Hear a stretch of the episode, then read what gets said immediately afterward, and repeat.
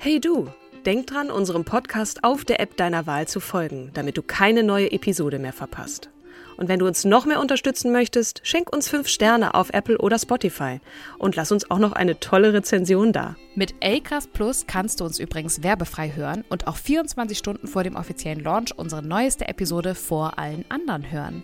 Mehr Infos in den Show Notes. Ever catch yourself eating the same flavorless dinner three days in a row? Dreaming of something better? Well, HelloFresh is your guilt-free dream come true, baby. It's me, Kiki Palmer. Let's wake up those taste buds with hot, juicy pecan-crusted chicken or garlic butter shrimp scampi. Mm. Hello Fresh. Stop dreaming of all the delicious possibilities and dig in at HelloFresh.com. Let's get this dinner party started.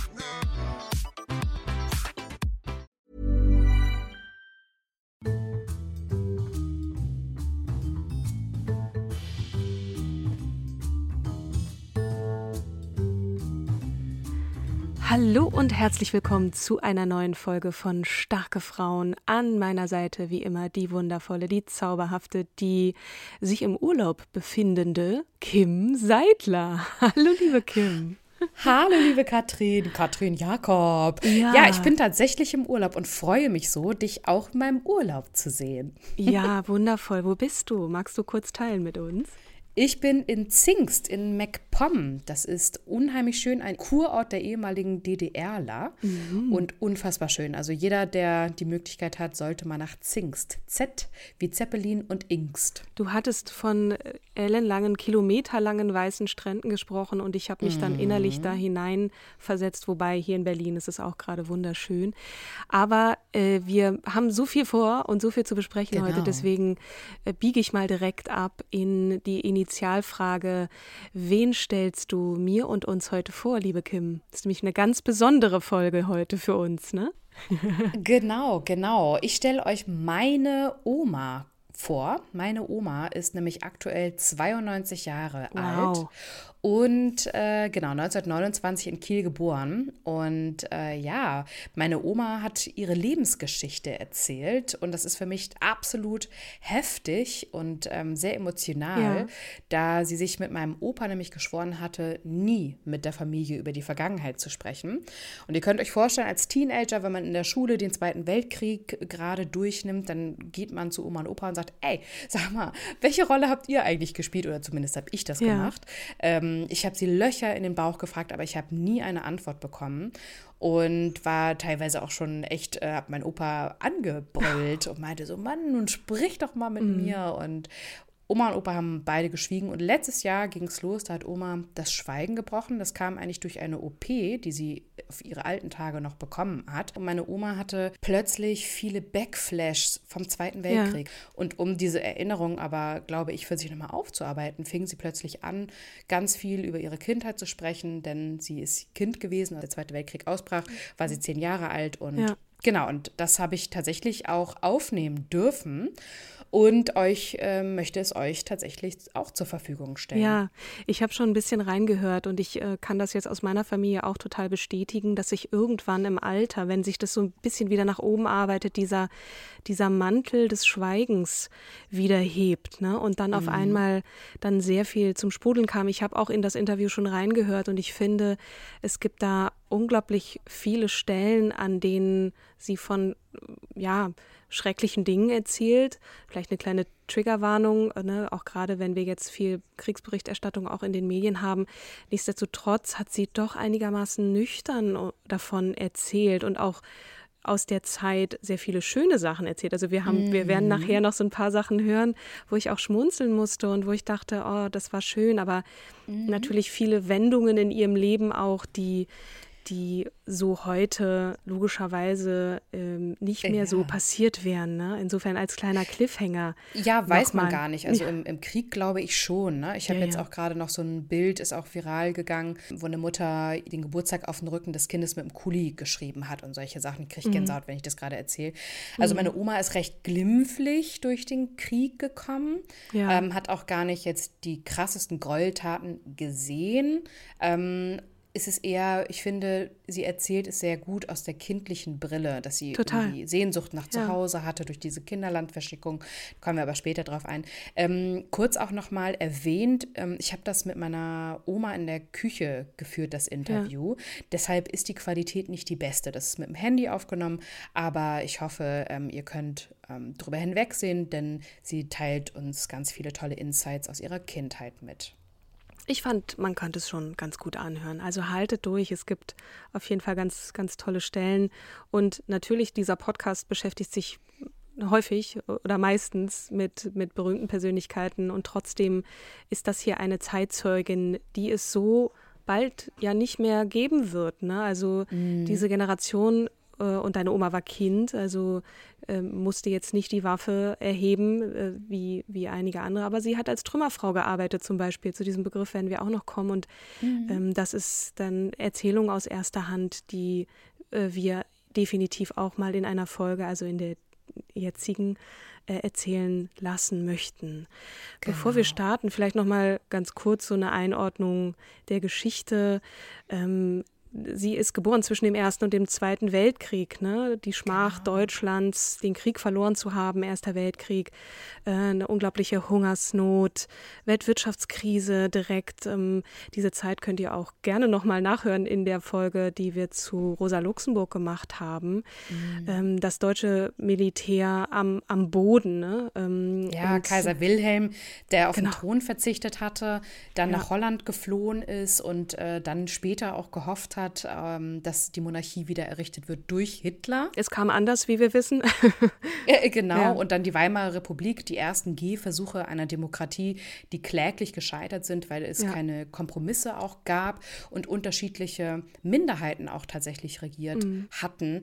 Ähm, warum erklären wir es euch? Weil mein äh, Urgroßvater, nämlich der, ähm, aber das erzählt Oma auch gleich noch, Der Vater deiner Oma, ne? Ja. Genau, jetzt steigen wir aber auch ins Interview ein. Ja. Ich habe äh, die erste Frage, die ich meiner Oma gestellt habe, das ist so eine typische in der heutigen Zeit, nämlich die Frage nach, hattest du eine gute Kindheit, also nach der guten Kindheit? Die ist natürlich wahnsinnig unverschämt, weil meine Großmutter, die im Krieg aufwuchs, werde ich sagen kann, sie hatte eine gute Kindheit, aber äh, sie antwortet dennoch auf diese Frage. Hört, hört rein. Du kannst nicht damalige Zeit mit heute vergleichen. Und gute Kindheit kannst du nicht haben, wenn du im Krieg groß geworden bist. Eine Art lebte man friedlich, man hatte Arbeit, man hatte was zu essen, aber die andere Seite war brutal. Das wussten wir aber nicht. Ja. Ich kann mich noch erinnern, da haben sie hier die Scheiben eingeladen. In der Elisabethstraße war ein Juwelier. Die Scheiben eingeschlagen? Scheiben und alles ausgeräumt und geplündert und so weiter. Ne? Und der kommt mir nachher zur Schule. Das war die sogenannte Kristallnacht Ah, die Reichs. von der. Dritten Reich. Ah. Da wurden die Juden Ach, du ahnst es nicht. Mhm. Das fanden sie alle für richtig. Ich, ich verstand das nicht. Aber man steckt es weg, man musste es ja auch. Ja. Ich meine, dann konntest du nur heimlich hinter verschlossenen Türen darüber reden, ne? Aber bloß nicht offiziell. Das ist ja das, was du erzählt hattest mit dem. uns. Ne? Nee. Meine Mutter, meine Brüder waren ja nicht da. Mein, der eine Bruder wurde schon eingezogen, äh, bevor der Krieg ausbrach. Ich war zehn Jahre, als der Krieg ausbrach. Mhm. Ich war zehn Jahre, als mein Vater verunglückte. Ja. Am 19. Dezember hat meine Schwester geheiratet und am 24. Heiligabend ist mein Vater verunglückt. Dann war der Krieg danach ausgebrochen und da war alles anders. Tja, ich war die Jüngste. Von elf Kindern, ne? Du warst das elfte Kind, ne? Ich war das elfte Jahr, aber die lebten ja nicht. Mhm. Es sind ja nur sieben groß geworden. Davon ist der eine gefallen. Mhm. Tja, also ne, ich war wir warten, mein Vater kam nach Hause und dann kriegten wir Bescheid, dass er auf der Arbeit verunglückt ist. Was hatte er für eine Arbeit, Oma? Also an und für sich war er vom Beruf aus bei der Marine mhm. vorzusehen. Mhm. Und dann war 14 der Krieg, den er mitmachen musste. Mhm. Und nach dem Krieg, da war so eine Durcheinander mit der Regierung. Mhm. Mal so, mal so. Da hat er gesagt, das kann ich nicht. Meine Gesinnung nicht wechseln wie mein Hemd. Genau. Und hat aufgehört bei der Marine. Ich kann meine Gesinnung nicht wie meine Hemden wechseln. Was meinte mein Urgroßvater damit, weshalb er bei der Marine aufhörte? Weimarer Republik, die ersten Gehversuche einer Demokratie, die kläglich gescheitert sind, weil es keine Kompromisse auch gab und unterschiedliche Minderheiten auch tatsächlich regiert hatten. Der hat gedient bei der Marine, ähm, während Kaiser Wilhelm äh, den Ersten Weltkrieg sozusagen äh, in dem Ersten Weltkrieg ähm, federführend mitgemischt hat. Und danach gab es unterschiedliche Parteien, die immer mal wieder das ähm, mhm. Zepter in die Hand Hand nahmen und er dann irgendwann gesagt hat, nee, also das mache ja. ich jetzt nicht mehr mit. Und dann kriegte er hier bei der Stadtwerke Arbeit als Kranführer. Mhm. Und da musste er den, was heißt er, musste er, das wurde freiwillig getan, den Heiligabend. Er hatte da jemanden, den er ausbilden sollte mhm. an Kran, als Kranführer. Und er hatte vorher immer ich, zu meiner Mutter gesagt, er lernt das nie. Mhm. Und ich meine, ich weiß es nur von meiner Mutter. Und da hat er noch gelebt, es ist meine Mutter Heiligabend noch in der Klinik gefahren. Und hatten wir ihn operiert und da hat er das erzählt. Äh, dass der andere im Kran war und hat, sollte den Greifer betätigen. Und mein Vater war im Waggon, gab Anweisungen. Und dann hat der aber den so runtergelassen und dass er sich verhakt hat, mm. der Greifer. Okay. Mm. Und anstatt dass er den Greifer hochzieht, mm. schlagt er ihn zur Seite. Ja, und hat dann den o also Uropa getroffen, ja. Ja. Ja, okay. Voll auf im Leib. Oh, das und aber auch. hat er gesagt, Operation gelungen, Patient verschieden. Das hat er noch zu meiner Mutter gesagt. Hm. Ja. Und deine Mutter, ich meine, wie hat sie euch dann durchgefüttert? Weil Uropa war ja der Ernährer. Oder hatte sie gearbeitet? Nee. Wir waren und für sich eine, eine äh, Familie, die arbeiten konnte. Alle, wie sie da sind. Ah, okay. Ja, aber damals war nachher der Krieg. Mein großer Bruder studierte. Architektur, ne? Ja.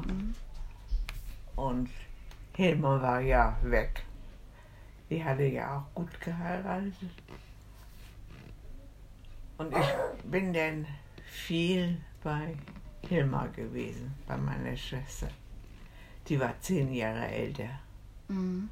Und wir sind dann viel Dideln gegangen. Was seid ihr gegangen? Dideln haben wir gesagt. War die Stadt denn? Ja, äh, Bummeln. Ach so. und sie hat auch mir an und für sich immer viel gekauft, Er war viel für mich da. Mhm. Ja, durch den Krieg wurde es immer schlechter mit den Bombenangriffen und so. Und äh, mein ja, Bruder, der gefallen ist, der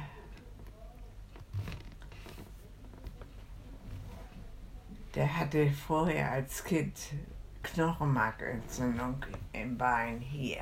Mhm. Der hat ein Jahr lang gelegen zu Hause. Und der Dr. Schmäh, das ist der Opa von meinen jetzigen, mhm. Der hatte den Haustürschlüssel, der kam Tag und Nacht. Denn Krankenhaus hätten meine Eltern bezahlen müssen. Das konnten sie nicht. Und da hat er sich dafür eingesetzt, dass er zu Hause blieb und er hat sich verpflichtet, für ihn zu sorgen. Hat er auch gemacht. Der hatte den Feinmechaniker gelernt. Wie er ausgelernt hat, dann hat er gesagt, was der Baron, den ältesten Bruder nennen wir immer Baron. Und was der kann, kann ich schon längst. Konnte er auch.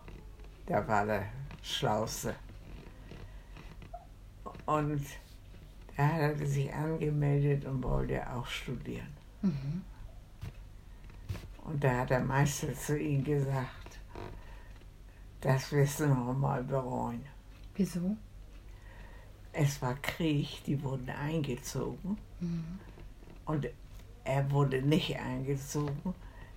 Er wurde immer reklamiert, unabkömmlich von der Werft. Und da haben sie ihn, hat der Meister nachher gesagt, er ist abkömmlich. Oh nein. Mhm. Und da kam er gar nicht erst zum Studieren, da wurde er eingezogen. Okay. Dann haben sie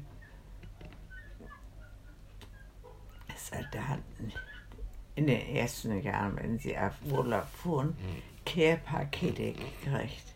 Also mit Lebensmitteln, mit so extra Sachen. Nicht? Aber nur, wenn sie wieder zur Front zurückgehen. Und dann haben sie zu denen gesagt, äh, äh, zur Front brauchst du nicht zurück, also kriegt er auch kein Care-Paket.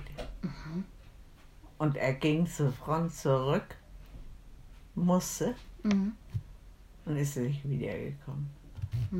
Ist auch nicht mehr zu studieren gekommen. Aber äh, ja, und dann meine Schwester Melita, die fing ja nachher an, auf Meisterschule zu gehen. Als was? Meisterschule. Äh, In was denn, Meister? Oma? Sie hat das Weben erlernt. Ah, das Weben. Ja, damit hat sie sich nachher nebenbei ein bisschen Geld verdient. Ja. Ja, und somit war meine Mutter ja ausgelastet. Sie kriegte ja eine Rente und für die Kinder ja alles. Und dann war das einigermaßen. Okay. Aber sie steckte das immer den Großen zu. Okay. Die Großen verdient ja nichts. Ja. Obwohl der Baron immer nebenbei noch gemacht hat, Okay. wenn er konnte. Und waren wir immer hinten dran. Heinz und ich. Mhm. Die jüngsten Kinder. Ja, wir gingen ja noch zur Schule. Mhm. Aber Schule in Anführungszeichen. Weil? Es gab, wenn es nachts Fliegeralarm gab, brauchten wir den anderen Tag nicht zur Schule. Dann kamen nachher die Bombenangriffe Mhm. und die Schulen gingen kaputt. Ja. Da gab es auch sozusagen gar keine Schule, so ungefähr. Mhm. Es gab dann eine Zeit, da gingen wir mal in der Turnhalle so zwei Stunden. Das war alles. Und auch sehr unterschiedliche Altersgruppen bestimmt, ne? Ja, das wurde ungefähr so, also aus verschiedenen dann zusammenge. Ja. Dann kam eine Zeit, da wurden wir verschickt von der Schule aus, freiwillig allerdings, in Landschulheim. Da wollte ich ja natürlich mit, da war dann volles Leben, volles, volle Schule, alles, nicht? Und war das im Umkreis von Kiel oder wurde es richtig weit weg? Ja, Wurde es richtig weit weg geschickt? ja. Da wo nicht so gefährlich war. Ja. Und ich war das, er wollte denn mit, meine Mutter ließ mich auch, musste sich für ein halbes Jahr verpflichten. Und dann war ich in Sonneberg, in Thüringen, Ui, in Thüringen. ja. Und da wurden Ausflüge, Burgen besichtigen, überhaupt so. Es war insofern gut, ne? Mhm. Aber ich hatte eine Lehrerin, die war so 100, 200-prozentig Nazi. Oh. Und dementsprechend ging sie auch mit uns um. Heißt? Dann haben wir Ausflug gemacht, einen Tagesausflug in der Landschaft da, nicht? Mhm. Und dann gab das Regen, ein Dauerregen. Wir waren alle nass bis aufs Hemd. Mhm. Also der Körper, also ich wurde hinterher krank. Die konnten aber nichts feststellen weiter. Auf jeden Fall kam ich ins Krankenhaus in Sonneberg. Mhm. Und dann wurde mir gesagt, aber dass du das nicht nach Hause schreibst, dass du im Krankenhaus liegst. Mhm. Und ich habe es doch getan. Da ist meine Mutter runtergekommen. Die Zeit hat sie sich denn genommen. Ansonsten war ja nur immer alle anderen. Und die hat dann äh, heimlich still und leise meine Sachen gepackt und dann sind wir abgehauen. Sind wir abgehauen hat sie mich mitgenommen. Ich wäre ja nie mit weggekommen da. Mhm. Und dann sind wir auf Umwege gefahren. Mhm. Falls ihr gesucht werdet, oder was? Weil sie Angst hatten, ich werde in Kiel abgefangen ah. und wieder zurückgeschickt. Mhm. Und da sind wir in Thüringen, mein Vater stammte daher, in Naumbuch gewesen bei meinem Onkel. Mhm. Und da haben wir dann einige Zeit gelebt und dann sind wir nach Hause gefahren. Na, ich hatte dann ja Glück. Ich wurde in der Schule aufgenommen. Aber Schule, wie gesagt. Ja, war ja nicht wirklich. Mal fiese ganz aus nicht? Und wenn, dann hattest du Deutsch und Rechnen, alles andere war unwichtig. Mhm. Und dann kam wieder die Zeit überhaupt mit, mit den Angriffen und, und also es war schrecklich, nicht? Ja. Und dann die andere Lehrerin war ja da unten noch. Und dann habe ich nachher gesagt, ich will wieder weg ins Landschulheim, nicht? Okay mit der Schule. Mhm. Wurde wieder. Wieder nach Thüringen runter? Aufge. Nee. nee. Wurde wieder aufgesetzt eine Tour. Da kam ich. Ja, meine Mutter auch unterschrieben gehabt für sechs Monate wieder und so. Und da bin ich nach Österreich. Mhm. Das war früher ja Deutsch. Mhm. Das war früher ja Deutsch, zur Erinnerung, wie das Deutsche Reich, mhm. was das Deutsche Reich früher war. Ne? Im März 38 ließ Hitler in Österreich einmarschieren, ähm, heim ins Reich sozusagen, auch wenn Großbritannien, die USA und die Sowjetunion in der sogenannten Moskauer Deklaration von 43 die Besetzung Österreichs für null und nichtig erklärten. Österreich sei das erste freie Land, das Hitlers Angriffspolitik genau. zum Opfer gefallen sei. Und Kinderlandverschickung, hier der Hinweis, 1940 begannen ja die Bombenangriffe auf Deutschland und bis Kriegsende wurden rund 2,5 Millionen Kinder aufs Land geschickt, um sie in Sicherheit zu bringen. Und erst war das ganz freundlich, die Aufforderung, hey, das ist so wie äh, tolle mhm. Schulfahrt und äh, ihr könnt da ganz viel sehen. Und am Ende hieß es nur noch so, ähm, weil die Eltern sich geweigert hatten. Die Eltern wollten ihre Kinder nicht, nicht wegschicken, nicht weggeben, gerade dann, wenn man sie, wenn man nicht weiß, wohin und was mit ihnen passiert. Und manche waren ja auch nicht gerade die besten oder die Fans von den Nazis und diese Umerziehungslager, weil das war ja die Hitlerjugend auch und der NS-Lehrerbund, die dort tätig waren und ähm, mhm. Die Übernachtung, weil meine Oma auch so von den Hotels schwärmt, das waren zwangsenteignete Hotels, ja. Ähm, und am Ende hieß es dann von der, von der Regierung, mhm. ihr Eltern seid schuld, wenn die Kinder sterben, wenn ihr die nicht aufs Land schickt. Oh, ist auch krass. Ne? Ja.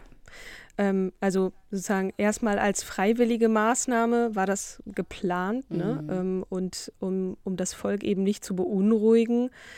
Aber wie wir ja auch an deiner Uroma dann sehen. Ne? Mhm. Sie wollte eigentlich dieses Kind dann äh, ja wieder zurückholen, nach dem, was es erlebt hat. Ich meine, deine Oma erzählt das ja ziemlich, ziemlich schlimm. Ne? Ähm, mhm. So, wenn, wenn du da so, eine, so, ein, so ein Drill Sergeant als Lehrerin hast und mhm und krank wirst. Einige haben das sicherlich auch nicht überlebt, äh, Lungenentzündung und so. Mhm. Ähm, und was deine, deine Urgroßmutter da auf sich genommen hat, um ihr eigenes Kind wieder zurückzuholen. Ne? Ja. Dann sind sie ja noch einen Umweg gefahren, weil sie nicht zurück nach Kiel wollten und so. Richtig. Also was da den Eltern auch angetan wurde. Also und später ja auch die Schwester Melitta von, von ja. meiner Oma, ne? Ja. Es geht weiter mit der Kinderlandverschickung meiner Oma. Bin ich nach Österreich spitz an der Donau gewesen. Es war herrlich. Ja. Auch die Landschaft ist da schön. Die Weinberge, die Burgen und, und zum Beispiel Stift Melk war ich so begeistert von, da waren wir. Naja, habe dann auch wieder solche Reisen gemacht, überall hin, Tagestouren. Und äh, dann hatten wir auch nachmittags mitunter frei, konnten machen, was wir wollten. Auf jeden Fall hatten wir Vormittag unser Unterricht. Und ich hatte auch eine sehr nette Lehrerin. Aha. Ja, und.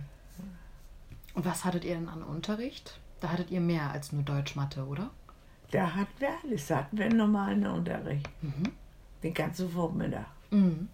Wenn ich so denke, die Zeit, die war schön. Und wir haben oben, oben unser Zimmer gehabt, wir waren zu dritt da. Und es war ein ganz großes Hotel. Mhm. Das hatten sie denn als genau. Unterkunft für uns. Ja. Es war gut. Wir sind später zusammen noch mal da gewesen, mein Mann und ich. Mhm. Und in Urlaub, ne? Mhm. In Krems aber wir sind da hingefahren. Naja, auf jeden Fall war das eine schöne Zeit. Und dann, wie das halbe Jahr um war, kriegten wir alle so Bogen, mhm. sollten die Eltern ausfüllen. Und da drin stand, dass wir nicht nach Kiel zurück dürfen, nach einem halben Jahr. Aha. Ja. Das war ja so schlimm, der Krieg. Ne? Mhm. Und dann hat die Lehrerin extra noch gesagt, sie soll nicht schreiben, wir sollen nach Kiel. Und wenn es nicht geht, von wegen, woanders hin, nicht? Mhm. Sie sollen den prompt schreiben, wenn wir nicht in Lager bleiben wollen, sollen, wo wir hin sollen, zu welchen bekannten Verwandten. Ah, okay. Mhm. Nee, habe ich meiner Mutter geschrieben. Mhm. Und was macht meine Mutter? Die macht natürlich das, was sie nicht machen sollte. Ja, also kam ich nicht zurück nach Kiel. Durfte ich nicht. Ach so. Mhm. Musste im Lager bleiben. Mhm. Aber nicht da, sondern so ein Sammellager, wie der von wie so ein Flüchtlingslager, oder was? Wie so ein, na, von überall, die nicht nach Hause kamen. Okay. Die wurden zusammengewürfelt. Mhm. Und das gefiel mir ja gar nicht. Das glaube ich. Da habe ich ja einen Brief nach Hause geschrieben, nicht? dass sie wieder alles verkehrt gemacht hat. Und ich muss jetzt hier bleiben im Lager. Ich weiß doch gar nicht, wo ich hinkomme und so weiter. Mhm. Und dann stand eines Tages meine Schwester unten, Melita. Die studierte ja und konnte einfach frei nehmen. Ne? Mhm. Und die quartierte sich in der Straße bei der Lex in der kleinen Pension ein. angeblich machte sie Urlaub. Unser Hotel war aber groß, drei Etagen hoch, ziemlich groß. Und dann ein weiter links, da war dann noch so ein kleines Schuppen, so ein Haus für sich. Da waren unsere ganzen Koffer untergebracht. Mhm. Und da sagt mir Litta, ich hole dich jetzt nach Hause. Und ich sag, das, das schaffe ich nie. Ich sag, mein Koffer ist gar nicht da. Der ist da hinten in den Schummen. Da komme ich gar nicht hin. Mhm. Und wenn, würde man mich ja sehen. Mhm. Und da sagt, äh, sagt mir der Ecke, kriegen wir das hin. Nun muss ich sagen, da im Ort war ein süßer Bengel. Mhm. War genauso alt wie ich. Wie alt war ich da? 13. Mhm. 13, ja. Und der mochte mich. Er schenkte mir immer einen Apfel und, und ehrlich gesagt, die ganze Klasse mochte den. Mhm. Der war so niedlich, so sympathisch, sah gut aus. Und gegenüber von uns auf der anderen Straßenseite ist das Gymnasium. Mhm. Und da ging er, das Gymnasium. Und von unserer Seite konnten wir darüber gucken ins, ins Klassenzimmer. Und naja, auf jeden Fall habe ich ihn dann angespannt. Ach, wir hatten dann es wurden immer welche abgeteilt, die mussten in der Küche helfen, wenn mal so Äpfel schälen oder was eingekocht wurde oder so. Ne? Mhm. Und das eine Mal dann kamen die anderen und hatten dann, wir kriegen alle Strafe. Wahrscheinlich die ganze Klasse. Mhm. Und drei verschiedene Klassen waren wir da im Hotel. Mhm. Eine Schule aus Lübeck ich sag, warum? Ja, die sind so viele Äpfel verschwunden. so. Und da fehlten einen halben Zentner oder was, was sie da hatten. Und das wird bestraft. Oh, dann habe ich das Vögel erzählt. Dann kommt er doch nachher abends an, bevor wir Abendbrot aßen, mit so einem Sack voll Äpfel. Hm. Mit einem Kumpel brachten sie dann. So, hier habt ihr die Äpfel wieder, die verschwunden sind.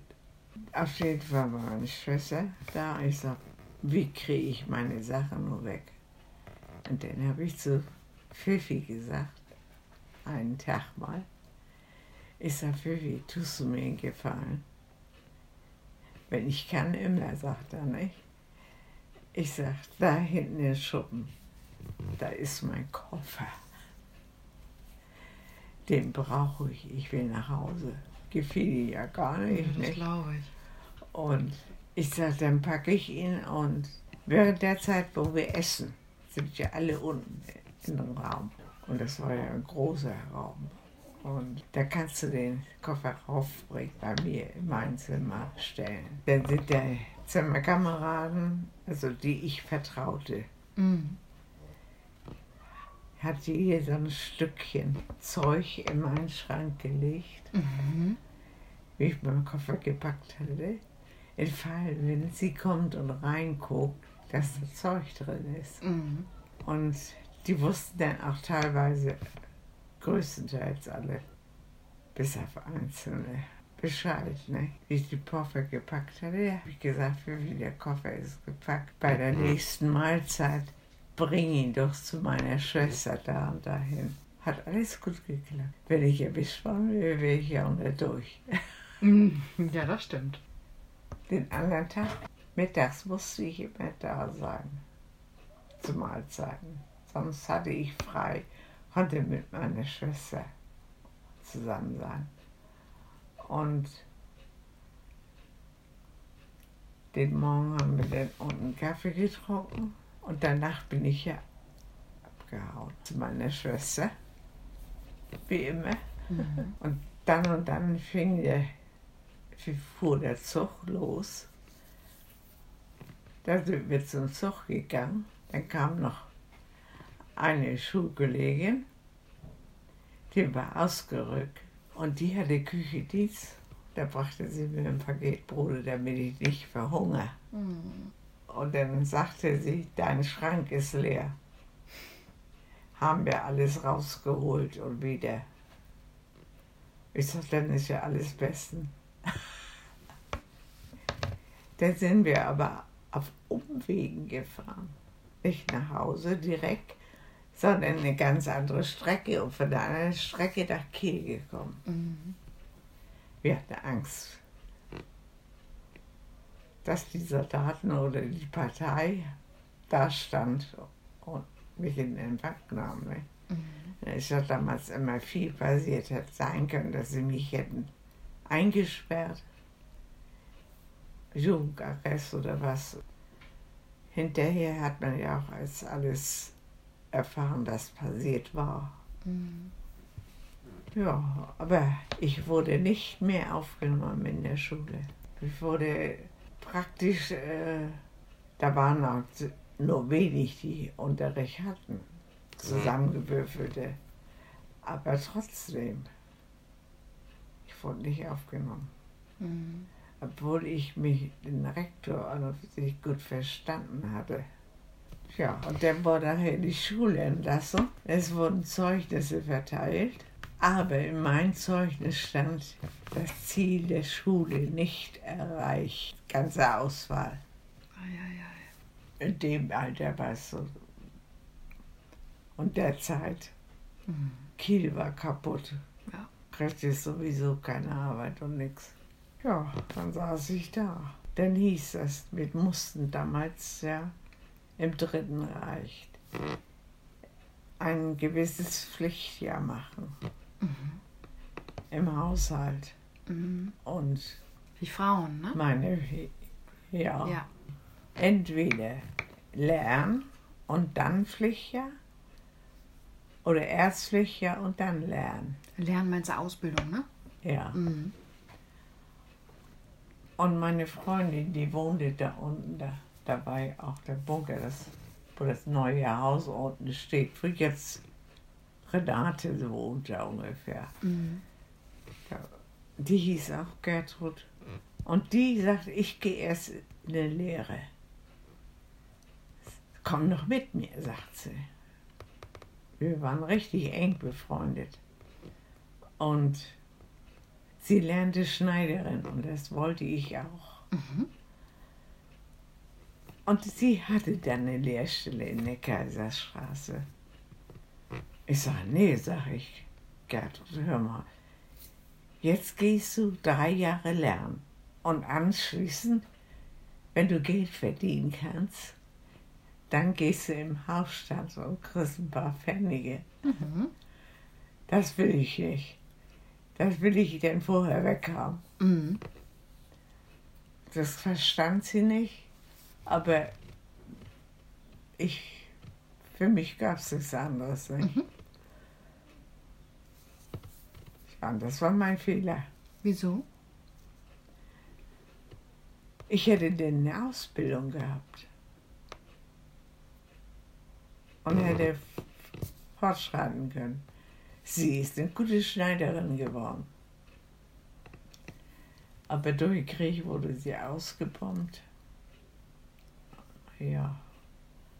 Und dann war sie nachher auch weg. Dann hatte sie nachher auch ihren Freund, der war bei der Polizei, bei der Kriminalpolizei. Mhm. Dann sind sie nach Bonn gezogen. Mhm. Und wo hast du dein Haushaltsjahr, wo hast du das gemacht? Hier gegenüber, da wohnte eine Familie, das heißt Mann, Frau, Tochter, die war ein paar Jahre älter als ich bin. Und der Mann hatte nur einen Arm. Mhm. Aber es war eine vornehme Familie. Wie lange habe ich da gearbeitet? Ein paar Monate. Und die Bombenangriffe waren immer schlimmer. Wir rannten dann zum Bunker dahin. Da ist ein Mann gewesen, mal im Bunker, und er hatte sich ja wohl ein bisschen ausgelassen. Nicht? Und den haben wir nie wieder gesehen. Hm. Diktatur. Ja. Und auch Gertrud, sie hat ihr, ihre Eltern hatten Untermieter. Das waren Holländer. Mhm. Eines Tages war er verschwunden. Mhm. Aber damals als Kind, du wusstest nicht. Was das bedeutet. Ne? Du hast dir nicht so die Gedanken darüber gemacht. Ja. Hm. Und dann nach dem Haushaltsjahr? Dann starb er nach ein paar Monaten. Oh. Und da durfte ich da nicht mehr bleiben. Und zur gleichen Zeit ging unsere Wohnung kaputt. Mhm. Die Außenwand war ganz weg vom Wohnzimmer. Und äh, solche Löcher in den Wänden, keine Fenster, keine Türen, alles drin wohnen. wohnen. Mhm. Und da wurden Frauen immer verschickt aufs Land, Mhm. Weil sie da ruhiger haben. Nicht? Ja. Und meine Schwester war schon mit ihrer Kleinen da oben, bei Petersen auf dem Lande, Stadum. Stardom. Mhm. Dann sind wir, hat meine Mutter sich wohl gemeldet oder was, sind wir auch darauf gekommen, aber nicht nach Stadum, sondern Sprachgebühr. Das ist ein Nebenort, das sind ja Dörfer. Mhm. Das war Sprachgebühr. Ja, da oben sind wir geblieben bis Kriegsende. Mhm.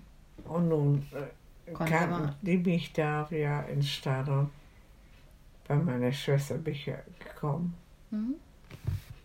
Und dann waren wir nachher alle wieder in Kiel. Arbeiten ist ja witzlos, kriegst keine Arbeit. Und da schrieben die mir einen Brief. Ich sage ja doch ohne Arbeit, denn sie standen so in Verbindung mit meiner Schwester. Und ob ich nicht Lust hätte, bei ihnen zu kommen, zu helfen. Aber also als Magd sozusagen arbeiten. Als Magd. Ja. Mhm. Und da habe ich mir gesagt, nichts zu essen hast du hier, denn hast du oben was zu essen. Mhm. Und arbeiten machte mir gar nichts aus. Mhm. Und ich musste hier ja auch den Garten machen mit meinem Bruder. Meine Mutter hatte ja keine Zeit. Da kannst du auch da oben arbeiten. Das war an und für sich die schönste Zeit für mich. Keiner hat mir was gesagt, keiner hat mit mir gemeckert. Arbeiten hat mir nichts ausgemacht. Und wenn ich fertig bin, dann war ich fertig. Keiner kommentierte mit mir, also ich war praktisch ich. Mhm. Ja, da bin ich dann auch geblieben eine Zeit. Und dann kam ich den Weihnachten nach Kiel, wurde krank und kriegte eine Blutvergiftung in der Leiste und solche Beulen. Ui, faustgroß. Das hat sich hingezogen, von Weihnachten bis Ostern. Der Arzt sagte, er wollte gern, dass es von alleine aufgeht. Obwohl alles da lag, dass er schneiden wollte. Ne? Mhm. Und er sagt, es wäre besser für mich. Ne? Ja, nun war ich sozusagen ein Vierteljahr krank. Dann habe ich nachher einen Brief geschrieben, dass es mir leid tät, aber ich käme nicht wieder. Frühjahr kommt jetzt und ihr braucht Hilfe und ich kann auch nicht. Habe ich gekündigt. Meine ganzen Sachen waren oben. Ja, nachher bin ich später bin ich darauf gefahren, habe meine Sachen geholt. Und wie viele Jahre hast du da gearbeitet? Nicht lange, Ein Jahr vielleicht. kein Jahr. Kein Jahr. Mhm. Und äh, vielleicht dreiviertel Jahr. Mhm. Ehrlich gesagt, ich sage das heute noch. Ich wäre gern da geblieben. Und die haben alle gesagt, die geht nie wieder in eine Stadt, die bleibt hier. Also ich hatte mich da so eingelebt irgendwie. Denn nachher kam das Tanzen auf. Ich konnte nicht tanzen. Jedes Mal, wenn da auf dem Dorf Tanz war, bin ich auch weg. Mhm. Und die anderen haben mich dann auch mitgenommen in Nachbardörfer, wenn da alle mal tanzen. War schöne Zeit. Und wie ich nun weg war, meine Sachen holte, die hatten da Flüchtlinge hier aufnehmen müssen, nicht? Ja, die wieder Von zurückgekommen sind. Ne? Ja. Genau. Und weil Und- ja wenn du zu viel Quadratmeter hast, dann musst du Flüchtlinge aufnehmen, genau. Das haben die Bauern ja. Ja. Weißt du, was Frau Petersen gesagt hat, als sie deinen Schrank ausgeräumt hat? Ist, die hat gesagt, so ein Mädchen kriegen wir nie wieder. Ich weiß nicht warum, ich habe meine Arbeit gemacht. Aber ich habe auch vor keine Arbeit gescheut. Ja. Nee. Ich weiß es einmal, der Opa von den Flüchtlingen reingegangen ist und hat gesagt, das kann ich nicht mehr ansehen. Was, das, was die deren aushalten muss. Dir hat's Spaß gemacht. ja. Da waren drei Pferde angespannt. Ich weiß nicht mehr, was sie gearbeitet haben. In der Mitte auf dem Pferd habe ich gesetzt und die Pferde angetrieben. Die Erde umgepflügt und solche Sachen? Ja, Ja. irgendwie so. Ja. Und abends wollten wir zum Tanzen. Der Knecht war ja auch da, den ich heiraten wollte.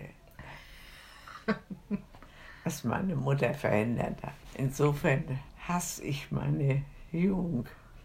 Ja, weil den fandst du ganz toll, ne? Ja, dann hockte ich ja zu Hause, hatte keine Arbeit, nix, durfte Steine klopfen. Als Trümmerfrau, stimmt. Ja, also was. Aber meine Mutter hat dann immer dafür gesorgt, also dass ich frei kam. Freikam? Wie sie das ja. Sie musste dann irgendwo hin und Behörde oder was. äh, Und einen Grund haben, Dass du keine Steine kloppen musst, Dass nicht wieder ich- aufbauen musst. dass ich freikomme. Ja. Dass sie mich braucht oder sonst irgendwas. Ah, okay. Ja, das hat sie ja gemacht. Schon verrückt, wenn man überlegt, dass die Frauen die Stadt wieder aufgebaut haben, ne?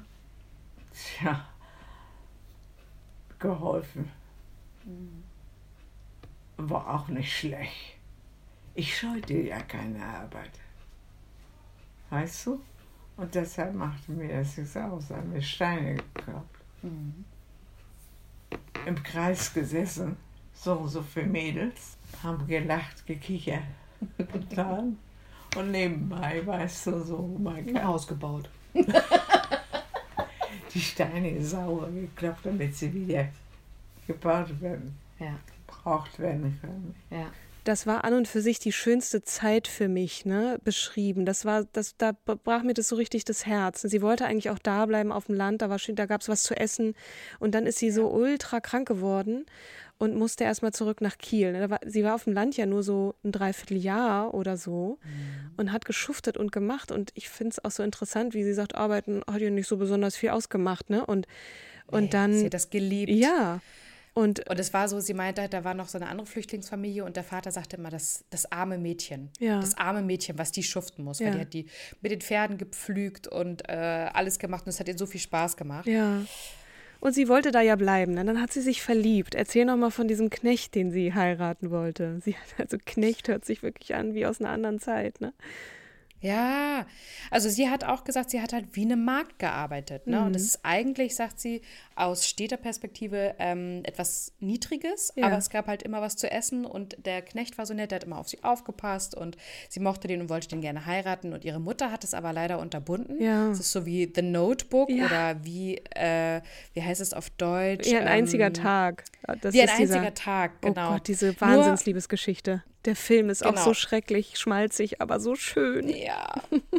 Aber äh, meine Oma hatte leider Pech. Ähm, sie hat tatsächlich, also ihre Mutter hat die Briefe abgefangen und meine Oma hat es Zeit ihres Lebens bis nachdem ihr erstes oder zweites Kind geboren war, da hat sie es erst rausgekriegt. Also zu spät sozusagen. Ja. Äh, viele, viele Jahre später hat sie es erst rausgekriegt durch einen ganz dummen Zufall. Lügen haben immer kurze Beine, deswegen ist es in unserer Familie immer Lügen haben kurze Beine. Und da pocht auch meine Oma drauf und hat auch ein sehr ausgeprägtes Gerechtigkeits- oder einen sehr ausgeprägten Gerechtigkeitssinn.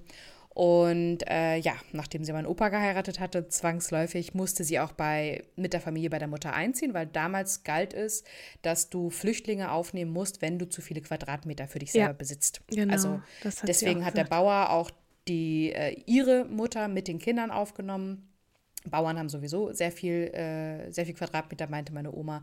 Aber in Kiel galt es dann auch genau so. Also mhm. wenn du eine zu große Wohnung hast und dann hat sie sich sozusagen mit meinem Opa erbarmt und ist dann zu ihrer Mutter gezogen. Und ähm, bis zu diesem Zeitpunkt, als sie dann herausgekriegt hatte, dass äh, sie die Briefe abgefangen hat und die Liebe ihres Lebens sozusagen äh, ihr die Liebe ver verwehrt hat, ähm, war es wohl auch recht harmonisch und ab dem Zeitpunkt ging es dann nicht mm. mehr mhm. so gut. Ja. Aber man musste zusammen äh, in dieser Musste Wohnung ja irgendwie sein, ne? dass man dann mit der eigenen ja. Mutter bricht. Äh, das geht natürlich nicht. Sie wurde aber noch mal gefragt, ob sie nicht zurückkommen wollte, um dort als Magd zu arbeiten. Ne? Das ging dann ja irgendwie nicht aus irgendeinem Grund. Dann ist sie in Kiel geblieben und musste dort Steine kloppen. Und jetzt Genau. Kommt so ein bisschen dieses, der, der Trümmerfrau, ne?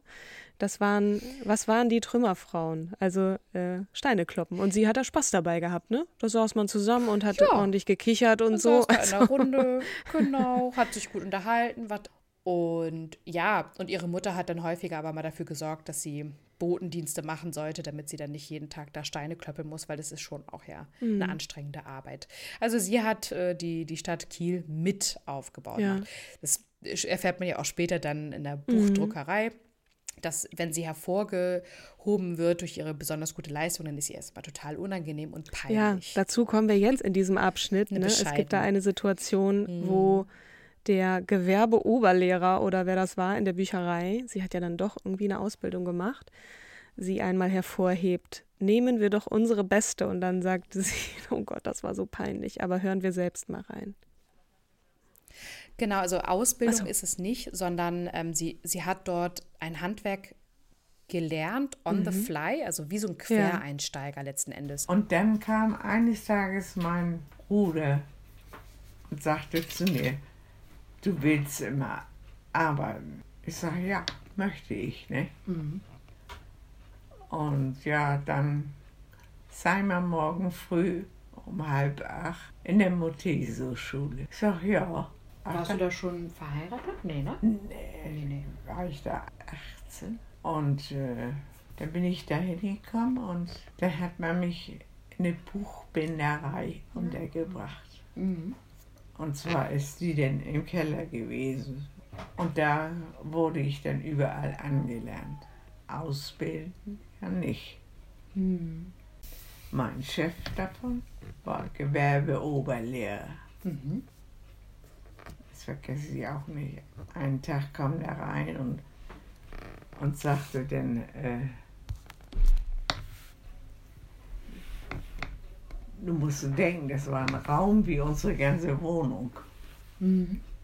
Und so und so viel. Die sagten denn, wer von den Damen hat Zeit? Ist ja klar, dass keiner was sagt, nicht? Und dann sagt er gleich hinterher, nehmen wir doch unsere Beste. Fräulein Wagner, kommen Sie mal. Das warst du, ne? Geborene Wagner. War mir peinlich, du den Kollegen gegenüber. Aber wir haben da auch trotzdem viel Spaß gehabt. Und dann musste ich für ihn äh, ins Rathaus fahren, Schreibsachen hinbringen. Und ich bekam wieder was mit zurück. Dann haben sie mich rausgezogen und ich kam bei dem Buchbinder, Buchbindermeister am Tisch und durfte Bücher machen. Bücher leihen, ne? Also richtig Bücher herstellen. Ja, ja. mit denen, unter ja. deren Aufsicht. Aufsicht und Hilfe. Ja. Wie viele Jahre hast du Drei. das gemacht? Drei Jahre? Das wurde nachher aufgelöst. Und zwischendurch kam sie. Der Setzermeister holte mich zwischendurch immer, immer mal rauf. Dann haben sie Korrektur lesen. Da musste ich mit ihm lesen. Er sah danach, nicht? Und habe ich nicht so gerne getan, aber wenn er mich holt. Und dann war ich das eine Mal oben, dann sagte er, haben Sie, waren Sie schon mal oben in der Schule? Haben Sie in Glaskasten gesehen? Ich sage, nö, ich gehe da nicht nach oben, was, da habe ich ja nichts. Und ja, dann komm, dann gehen wir beide mal hoch. Da gehen wir in den Glaskasten hoch und da sind dann einige Zeugnisse drin. Unter anderem ein Zeugnis von meinem Bruder. Mhm. Da hat er seinen Abschluss gemacht. Ich habe mich nur gefragt, wie hat er das gemacht? Der war doch kaum in der Schule. Der hat nebenbei immer so viel gearbeitet. Mhm.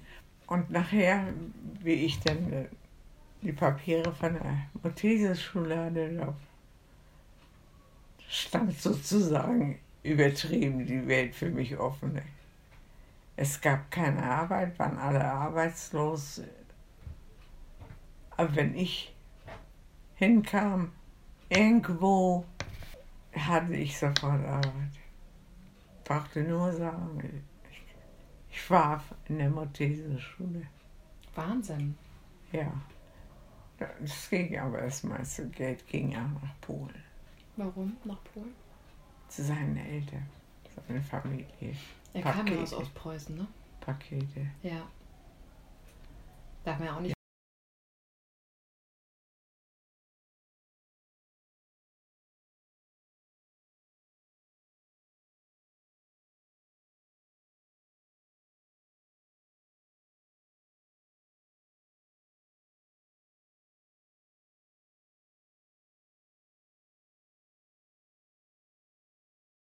Ja, wir haben allerlei mitmachen müssen. Das ganze Leben war auf Deutsch gesagt beschissen. Und dann sagt sie, das Geld ging nach Polen. Kannst du noch ein bisschen erklären, was das mhm. bedeutet hat?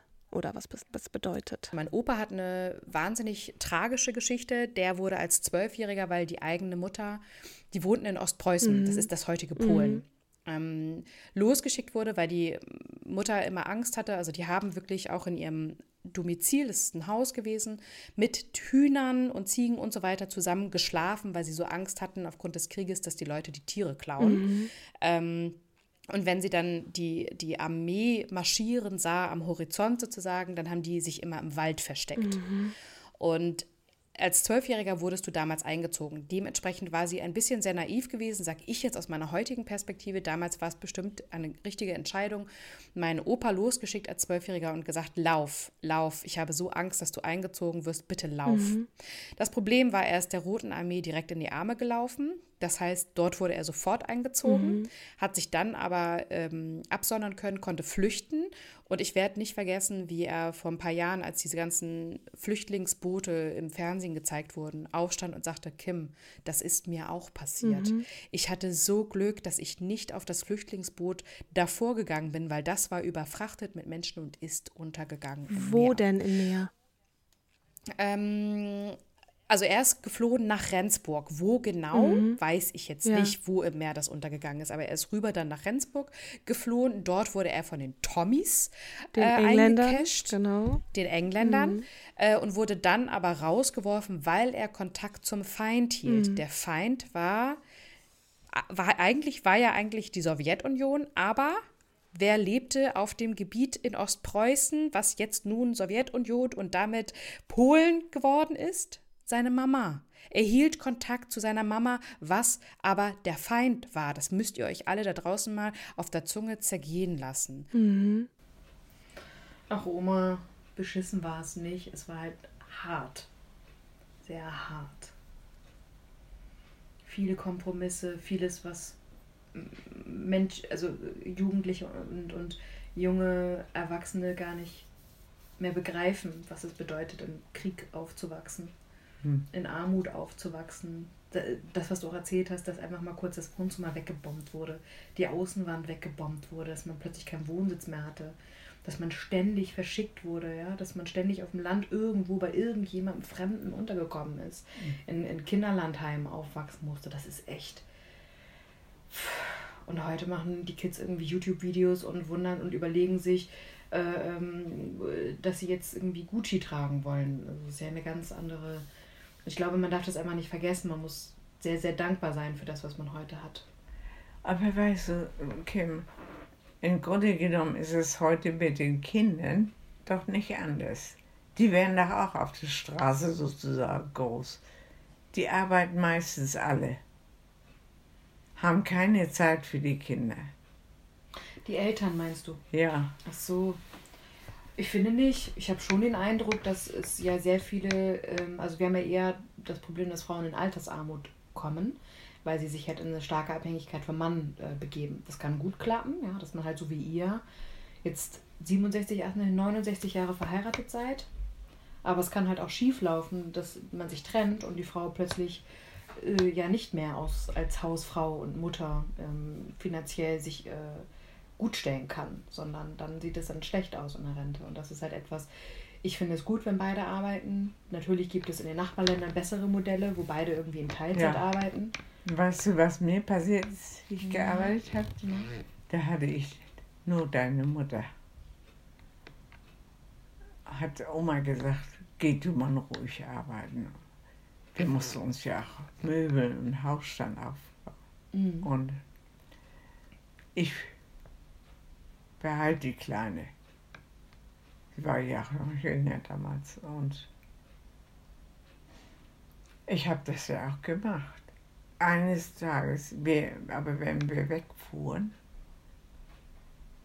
eine Spaziertour oder so machten oder mal nach Dänemark gefahren sind oder so, immer war Oma mit. Nie alleine. Mhm. Sie passte auf Brigitte auf und wir mussten sie Praxis mitnehmen. Dann war da eines Tages, wollte mein Mann mit mir irgendwo hinfahren. Ich so, ja, da müssen wir ja Oma mitnehmen. Äh, ja, ich fahre mit dir alleine. Da war meine Mutter krank. Ich konnte nicht weg. Die lag im Bett, krank. Und da habe ich zu meinem Mann gesagt, ich fahre nicht. Ich kann auch nicht wegfahren, wenn Oma krank ist. Da haben mein Mann und ich auch so der Wolle gehabt. Das war so ein Krach. Das hat sie doch bitte gekriegt in ihr Zimmer. Und mit einmal geht unsere Stubentür auf. Meine Mutter steht da, fix und fertig angezogen, Hut auf, Tasche in der Hand, kleinen Koffer. So, ich fahre nach Hamburg. Zu Melitta dann, ne? Ja. Mhm. Aber sie passte doch auf Brigitte auch. Ja. Nun saß ich da. Und musste die Brigitte mitnehmen. ich denke, sie ist krank. Dann kann ich dann nicht nach Hamburg fahren. Da hat dann, äh, konnte ich ja nicht arbeiten gehen. Und da habe ich einen Tag blau gemacht. Da habe ich mit meiner Schwester gesprochen und da hat Hilmar gesagt, weißt du was, ich komme jeden Morgen rüber zu dir hm. und bleib bei Brigitte, bis du mir das kommst. Ja, es gab keine Kinderbetreuung damals, ne? Also nee. sowas wie Kindergarten, Kita. Nee. nee. Das ist natürlich eine, eine krass, absolut krass. Und Kann man so, das ja nur über die Familie stemmen. Und so war. Äh, Oder zu Hause bleiben. Äh, deine Oma sagte dann, äh, deine Uroma, also ihre Mutter, wäre ja auch ständig da gewesen, um auch ihr die Kinder abzunehmen oder da mit, mit dabei zu sein. Hatte ich das richtig verstanden? Genau, also die, die hatte das große Glück, dass meine Uroma auf die Kinder aufpassen konnte. Mhm. Ne? Also zu damaligen Zeiten sowas wie Kita ähm, gab es dann nicht, mhm. so laut meiner Oma. Also die Hitlerjugend und sowas war ja alles passé. Mhm. Und Kita, solche Möglichkeiten gab es für meine Oma nicht. Mhm. So, und dementsprechend hatte sie Glück oder auch Unglück. Sie beschreibt manche Situationen, wo meine Uroma dann nicht zuverlässig war mhm. und ähm, meine Oma dann meinte, ja, okay, sie musste sich dann selber krank melden mhm. ähm, und wusste nicht, wie sie das halt organisieren soll und hat dann ihre Schwester um Hilfe gebeten. Ja. Ja, das mit der Kindererziehung, ne, das ist ja ähm, auch nach wie vor ja leider so, dass sich da meistens die Frauen drum kümmern. Ähm, sie hat dann irgendwann also sie hat lange nicht gearbeitet, deine Oma. Ne? Da waren deine Mutter und ihr Bruder dann schon so zehn oder so, zehn, mhm. zwölf, mhm. äh, und ist dann, hat dann wieder angefangen zu arbeiten. Das heißt, sie ist sehr, sehr lang draußen gewesen. Ne? Und das, obwohl sie ja. ja. wirklich sehr gern gearbeitet hat, wie sie das beschreibt und hat auch mhm. dann nochmal so eine Situation beschrieben, wie sie auf Jobsuche war und schwanger war ne? und dann so ehrlich angegeben ja. hat, ähm, äh, ich bin in anderen Umständen. Ne? Das ist ja, ähm, ja, es gibt ja nicht umsonst den Mutterschutz und ich glaube, da war sie schon im siebten Monat oder so und dann einen Job finden ist ja dann immer so eine nee, Sache. sie ne? war, sie war äh, gerade frisch schwanger. Ah, okay. Ja. Und da sagt sie, äh, sie hat es dann äh, auch angegeben und ähm, weil sie wusste dann auch, dass sie damit keinen Job mehr kriegt. Mhm. Oma, wie war das Gefühl für dich, als du das erste Mal eine Hose anziehen durftest, als es erlaubt wurde, dass Frauen Hosen anziehen dürfen? War schön, ne? Ja. Und dann nachher fing Brigitte an. Jeden Morgen, wenn ich wegging. Mama, bleib hier, bleib hier, geh nicht weg. Und das ging eine ganze Zeit so. Dann hielt sie mich fest am Bein, bleib hier, bleib hier. Ich denke, da muss doch irgendwie, Was sein, ne? ja, Kann ja auch. Wir danach. Frauen sind ja auch nicht alle ausgebildete Erzieherinnen. Das ist ja immer so lustig. Letztens meinte ein Kumpel zu mir, ja, ihr Frauen habt doch diesen Mutterinstinkt. Und dann sage ich, wenn das der Fall wäre, dann hätten wir über, dann wären wir alle voller Liebe und voller Freude und Glückseligkeit, wenn das der Fall wäre. Wenn wir dieses automatische, hundertprozentige, wenn wir automatisch wissen, was richtig fürs Kind ist. Und eines Tages habe ich dann gesagt, ich höre auf. Das kann ich nicht mehr. Ich kann das nicht. Ich kann die, die, Lütte nicht, nicht weggehen, wenn die sich so klammert. Ja. Oma, im BGB war ja auch verankert, dass eine Frau sich für Kindererziehung, also dass eine Frau zuständig ist für Kindererziehung und Haushalt und der Mann äh, für das Einkommen. Das fand ich total krass, als ich das gelesen habe. Das ist erst in den 70er, äh, zwischen 70er und 80, 1970 und 1980 abgeschafft worden, dieses Gesetz. Deswegen, ich wollte eigentlich so gerade fragen, ja, warum ist es halt denn Frauensache gewesen? Ja, steht ja, stand ja damals im BGB. Das ist ja genau die Zeit. Mama ist ja 53 geboren. Dann bin ich da zum Chef gegangen. Das war für Marise. Da war ich auch schon drei Jahre. Und das war dann General. Kommt er rein. Wir durften nicht sprechen während der Arbeitszeit und nichts. Ja, so ein Typ. Und äh, dann habe ich gesagt, seine Sekretärin musste immer dabei, als Zeuge. Und da habe ich dann gesagt, ich sage, Rese, ich wollte mal sehen, ob Sie mich nicht entlassen können. Ob sie mich entlassen können eigentlich, ne? Ent Ja. Damit er dich können. entlässt, damit du Arbeitslosengeld kriegst, ne? Ja. Mhm. Und dann, äh, ich sag mal, Tochter jeden Morgen und meine Mutter, ich schaff das nicht mehr und so weiter. Und Der hat, sagte zu mir, es ist in der Firma bekannt, dass Sie eine gute Arbeitskraft sind Mhm. und eine gute Arbeitskraft entlässt man nicht. Ja.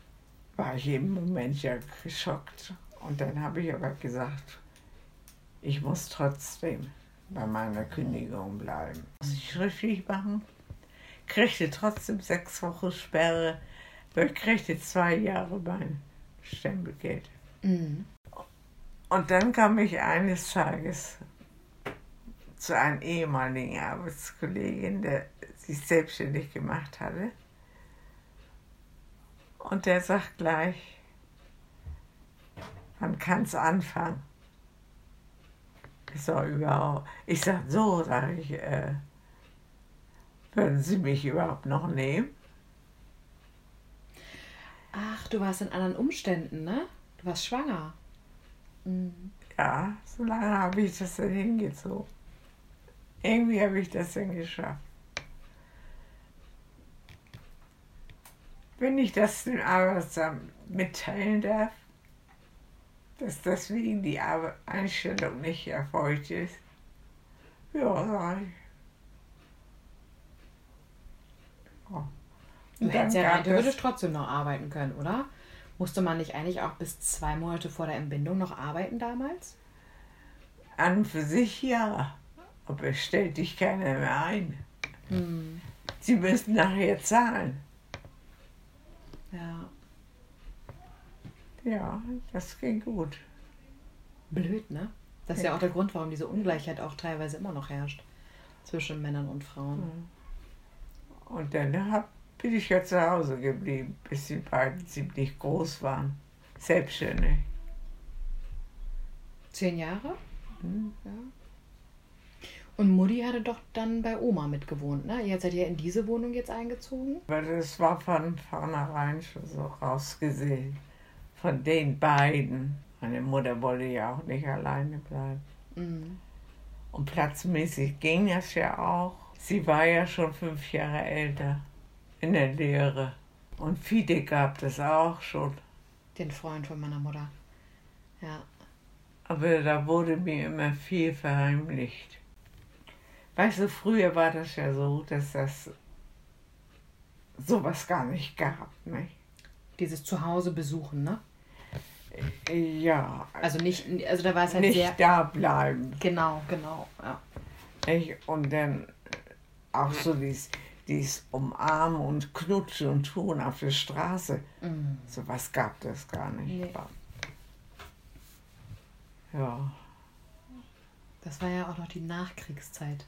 Hitler hat es ja auch sehr geprägt, dass Mann und Frau in der Off äh, äh, Zuneigung nicht zeigen und dass, wenn dann halt nur der Akt zum Kinderzeugen existieren mhm. sollte. Und eieiei, ja, ja, das waren schon steife Zeiten. Deswegen gab es ja auch diese Hippie-Zeit, 69er, diese wilden. Ich, ich begreife nur nicht, dass sie immer und immer noch auf uns rumhacken. Ich meine, die Generation damals ist das schon längst überholt. Es sind da nur noch wenige, die leben. Mhm. Sollen sie das doch mal in Ruhe lassen. Oma, aber weißt du was? Es gibt so wenig Leute wie du jetzt, du sprichst darüber, aber es gibt sehr viele, die ähm, die, die damalige Zeit verherrlichen. Wenn man auch im Bundestag die drittgrößte Partei ist, die AfD. Das ist eine ganz beschissene, sorry, wenn ich das so sage, ja, das, das ist, Entwicklung. Das, das sind ist, Leute, die das einfach. Und es gibt zu wenig Leute. Aber weißt du was? Es wird die Zeit wiederkommen, wenn die nicht die Jugend sich ändert. Ich habe immer gesagt, wenn die so weitermachen, dann wiederholt sich alles. Ja. Und dann sitzt im Grunde genommen noch ganze Angst im Körper. Mhm. Das ist ja jetzt meine Krankheit geworden. Um jetzt so die Kurve nochmal zu kriegen ähm, zu unserem Podcast-Thema mhm. starke Frauen. Ne? Du hast ja das auch äh, nicht äh, umsonst vorgeschlagen, dieses Interview, genau. dieses besondere Gespräch, was du mit deiner Oma geführt hast. Ne? Was hast du am Ende über sie gelernt? Was, inwiefern würdest du sagen, das ist für mich ein Vorbild und eine starke Frau? Ja, das äh, witzig, viele, viele Jahre ging mir immer total auf den Keks, dass meine Oma so nörgelig war und ähm, sehr negativ mhm. über Dinge dann oder sich das angeguckt hat, bis ich irgendwann auch verstanden habe, okay, im, im hohen Alter macht der Körper nicht mehr mit und wenn du geistig aber noch total fit bist, dann ist das eine Belastung und das verklärt dir manchmal auch den Blick auf die Dinge. Mhm.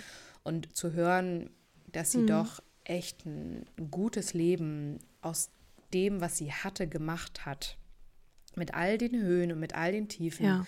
und all den äh, Familienstreitigkeiten, die wir auch, auch hatten, ähm, finde ich, ist sie eine, eine ziemlich starke Frau, auch immer noch im hohen Alter. Ich fand das auch so großartig, wie sie sich rausgeputzt hat und wie sie aufgeregt war wie ein kleines Kind, als der Pastor, das ist für sie wirklich wie Gott. Gott ist heruntergeschwebt äh, und hat ihn gratuliert äh, zum 70. Mhm. Hochzeitstag. Ähm, also ja, Hut ab vor, vor ihrer Hut ab vor ihrer, vor ihrer ja. Leistung. Auch ähm, nicht, nicht zu verzagen und irgendwie auch immer einen Weg, äh, einen Ausweg zu finden aus der Situation, wie sie ist. Ich habe dieses eine Bild vor Augen, was das, was du gerade gesagt hast, ziemlich gut wiedergibt. Und zwar, wie sie da im Kreis sitzt mit den anderen Trümmerfrauen und die Trümmer des Krieges klein haut und die dabei lachen äh, und sich mhm. denken, klar, wir sitzen hier in den Trümmern und das ist irgendwie scheiß Arbeit, aber es kann auch ganz lustig sein und irgendwie wird es schon weitergehen. Was haben wir auch für eine Wahl, außer uns die Zeit, die wir jetzt hier zusammen verbringen, nett zu machen? Und ich kenne deine Oma nicht, aber ich glaube, ich habe das so, ich nehme das Bild so mit ähm, von dieser Frau, die so ein einfach weitergegangen ist und gemacht hat und das Leben so nahm, wie es, wie es kam und kommt. Und äh, ja, ähm, ich finde es einen sehr besonderen Moment, an, den du, an dem du uns hast teilnehmen lassen. Ähm, und äh, danke dir sehr dafür, Kim. Und liebe Grüße an deine Oma. ja, ja, richtig aus. danke dir. Weißt du schon, wen du uns nächste Woche vorstellst? Es ist eine Frau, für die wir ans andere Ende der Welt reisen. Äh, eine der jüngsten, nein, die jüngste Friedensnobelpreisträgerin Rigoberta Menchú Tum.